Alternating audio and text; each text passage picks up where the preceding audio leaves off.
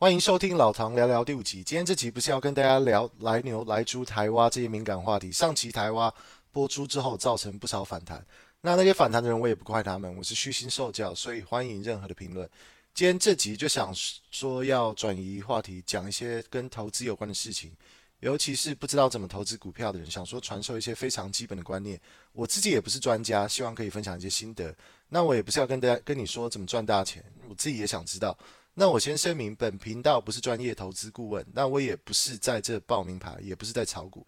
纯粹是分享一些心得，希望不会投资的菜鸟可以迈出第一步。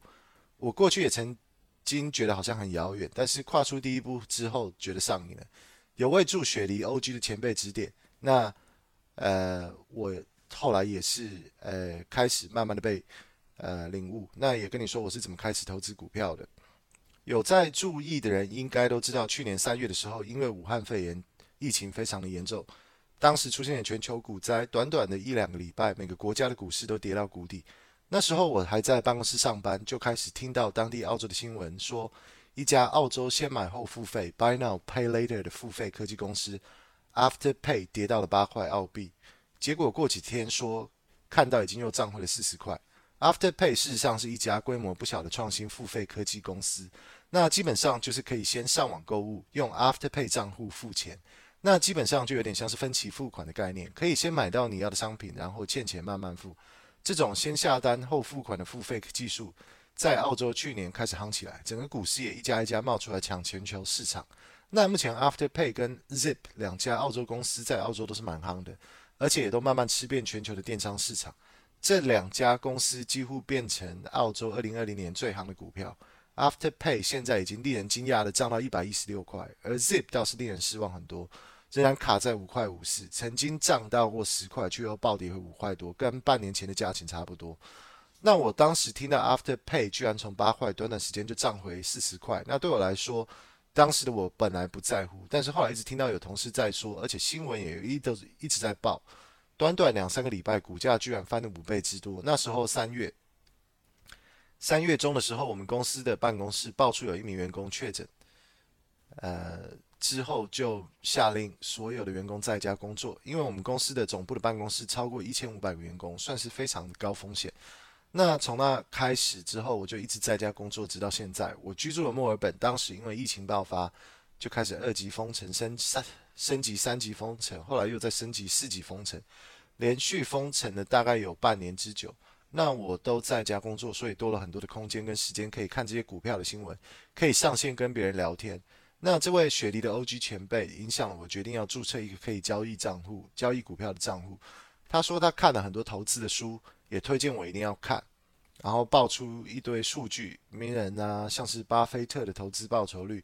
那当时我也觉得哇，这么厉害，或许我也该试试。那我一开始也是先用我的房贷银行的股票交易账户。一笔交易要十九块九五澳币，那这在当地的市场算是贵，但是蛮可靠的。那我从四月底账户开通后，就发现有些当地的网站，像是 Fools.com.au，专门给我像我这种傻子读的。那网站基本上就是报名牌，然后介绍说为什么会报这这些名牌，然后这都是专业的分析师会写的文章，专门勾像我这种菜鸟买他们的手持的股，因为我是菜鸟。觉得这算是市场是算是蛮有用的，从根本不知道有什么股，至少还看人家每天发的文章才知道这些股的存在。之后自己开始研究，那我一开始就毫不犹豫的投入了大约两万块澳币，先买了四张股票，像是 Westpac 是澳洲四大银行之一，Qantas 澳洲航空，Telstra 澳洲电信，Downer 工程顾问公司。那这四间都是澳洲的大企业，我知道的不多，买的原因都是因为至少我还听过这些公司，所以我先买再说。那我买了这四张股票之后，才开始做功课，才开始研究是不是有更便宜的交易平台。那我也是上网看了一些比较的文章，然后最后决定要换到一家叫做 CMC Markets 的平台，因为这平台交易费比较便宜，而且可以交易多国市场的股票。所以我把手持的股票全部转到这家 CMC Market，那当然还有别的选择啊，像这像是 IG Markets，像是 Self Wealth，那他们的交易费也都非常的便宜，建议大家可以看看。从那时候开始，大概四月三十号、五月初，我就每天都会看盘。那那段期间，每天上班的时间就一直看盘，一直 refresh 看即时的股价，看看一些新闻啦，就越学越多。之后就陆续看到一些文章啊，像是菜鸟经常会犯的错误，读一些非常基本的股票概念啊，像是 support and resistance 支撑和阻力。搞懂一些专有名词啊，像是牛市啊、熊市啊、市值啊、market cap、dividend、股息、ETF 之类的很基本的东西。那可能菜鸟都会真的有菜鸟运，因为当时五月多六月真的太菜，股市起伏真的超大，看盘看得觉得受影响慌了，最后就陆续卖出最原本买的那四张股，当时就赚了澳币一千六百块，大概是台币三万四吧。那那个时候之后就信心大增，继续在尝试买别的股票。那我本身的想法是，我自己知道自己是菜鸟，菜鸟也不可能隔月就会变凤凰。我也，所以我也不着急，就继续当菜鸟，也不用自以为自己很行，打肿脸充胖子。自己的理念就是，没有人做什么事情永远都会顺利。那唯一就是去经历事情才知道什么是什么。那如果失败，就从失败中学习经验。所以当时就犯了不少股股票菜鸟的错。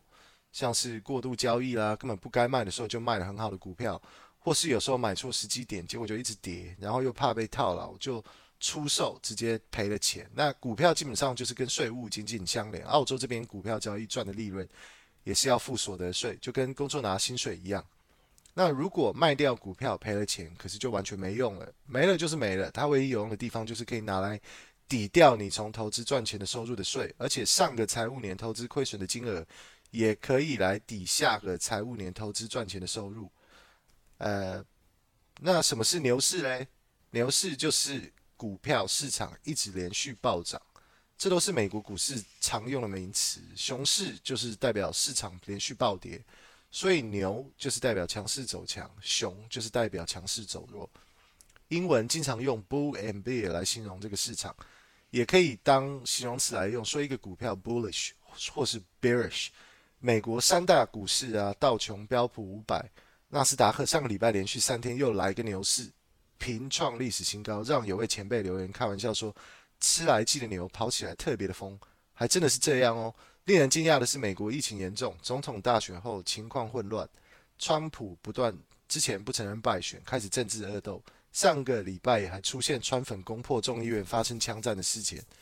居然股市还一直暴涨，真的是令人跌破眼镜，也因此带动了全球股市也都受到牵连。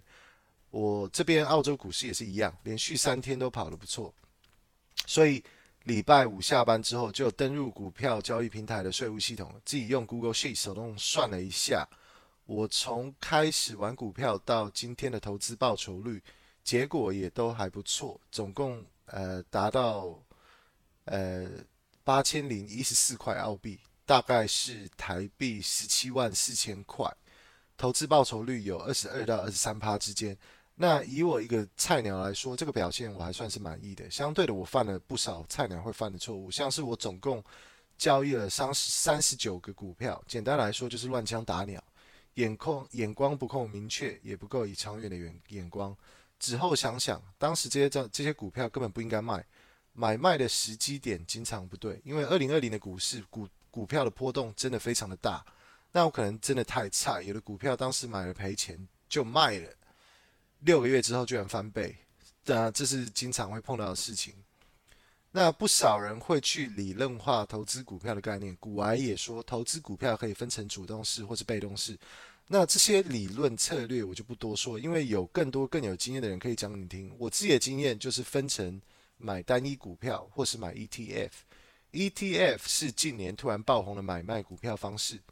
也就是买大盘操盘的炒股公司啊，已经配好的股。那 ETF 很多人说比较适合初学者，那我也认同。举个例子，我现在也手持一个 ETF，叫做 Asia，是一家澳洲第二大 ETF 操盘公司 BetaShare 操盘的。那这个 Asia ETF 就是配置好的亚洲科技股。那管理这 ETF 的 Beta Share 就是已经配置好亚洲很多的科技公司的股票，像是韩国三星占了十二点一趴，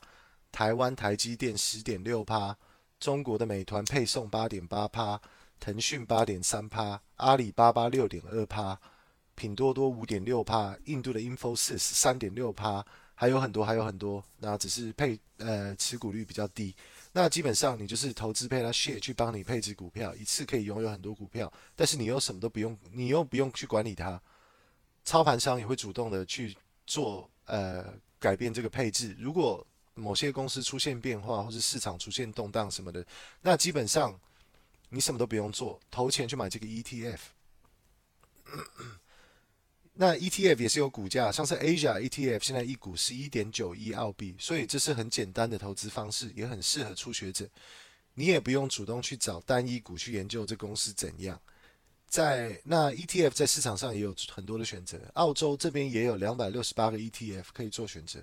然后有很多种分类，像是有分主题型的、啊、产业型的、国家型的。那基本上你觉得哪个东西夯，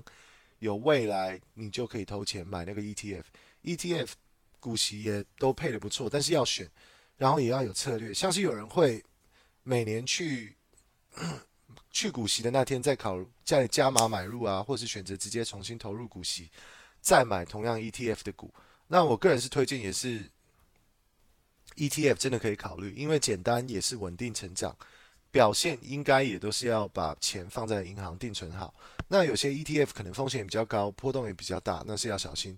单一选股的话，我觉得也是不错啦，就是需要花时间去追公司的财报啊、策略啊，还要注要注注意市场上的动态。那选股怎样知道自己选到好股、选到雷股，这都是见仁见智，看你自己对什么有兴趣啊，自己觉得什么产业有前瞻性。像是去年电动车概念股啊、电池啊，澳洲这边有铁矿业啊、付费科技公司都是特别的夯。美国的话就是夯来夯去，什么都是夯。Tesla、Amazon、Netflix 什么治安股，周末看到 Tesla 的创办人 Elon Musk。已经超过 Amazon 的 Jeff Bezos，变成全世界最有钱的人，超过一千八百八十五亿美金的资产。那我觉得 Elon Musk 真的不简单，他这真的就是创建呃 Tesla，然后来做梦想的，说要做到真的可以移民火星，就好像是好莱坞电影里面演的片段一样。那就是这些未来的梦想投，就是投资者的最爱，投钱买的是梦，所以市场决定一切。你如果也想买股票，那你要知道你自己就是俗称的散户。你永远都抵不过大咖、金鱼、大盘操盘公司，那所以也不要在那边跟风。市场上宣传说哪个夯，有时候很多小道消息都是要骗散户赶快进场，大咖赶快想卖。等大咖卖掉好几百千万的股票的时候，股价大跌，你还傻傻被套牢在那，这就是你要去注意的。所以我是推荐，既然要玩股票，你要会把量什么是风险。你如果想要去短时间吸取暴利也是可以的，但是你反应一定要快。高报酬一定也是高风险，建议菜鸟先别玩这种，先去知道市场的运作方式，以后再试试看。那今天就先讲到这边，之后再跟大家说更多的股票概念和心得，像是怎么分散风险啦，怎么配置股票。今年过新年，二零二一也是牛年，牛年大家都来吃奶牛，追求牛市吧。OK，今天就讲到这样，拜拜。